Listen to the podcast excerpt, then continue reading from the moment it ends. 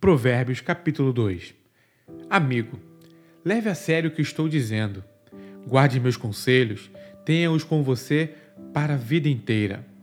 Fique de ouvidos atentos para a sabedoria. Firme seu coração numa vida de entendimento.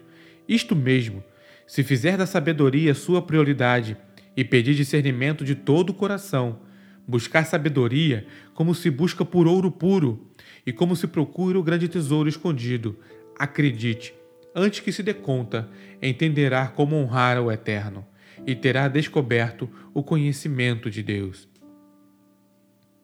E o motivo é este: o Eterno distribui sabedoria de graça e é generoso em dar conhecimento e entendimento. Ele é uma mina de bom senso para os que desejam viver bem e protege como um guarda-costas quem é justo e sincero. Ele dirige os passos dos que vivem honestamente e dá atenção especial aos que lhe são fiéis. Assim, agora que você pode escolher o que é verdadeiro e justo, descubra todos os bons caminhos. A sabedoria será a sua melhor amiga, o conhecimento, sua companhia agradável. O bom senso irá à frente para protegê-lo e o discernimento ficará de olho em você.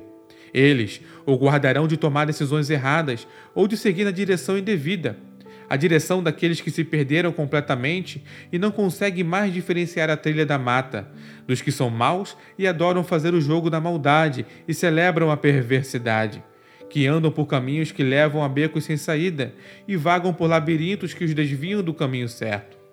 Só a sabedoria poderá livrá-lo da sedução da pervertida, aquela de fala persuasiva que é infiel ao marido, seu companheiro desde a juventude, e faz pouco caso dos votos feitos diante de Deus.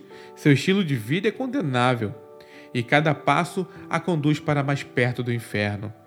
Quem se junta a ela não consegue voltar, jamais porá os pés de volta no caminho da vida. Então, junte-se à companhia de pessoas de bem, mantenham os pés no caminho da justiça, pois as pessoas de bem é que habitarão esta terra. Gente íntegra é que permanecerá aqui. Os corruptos perderão a vida, os desonestos partirão definitivamente.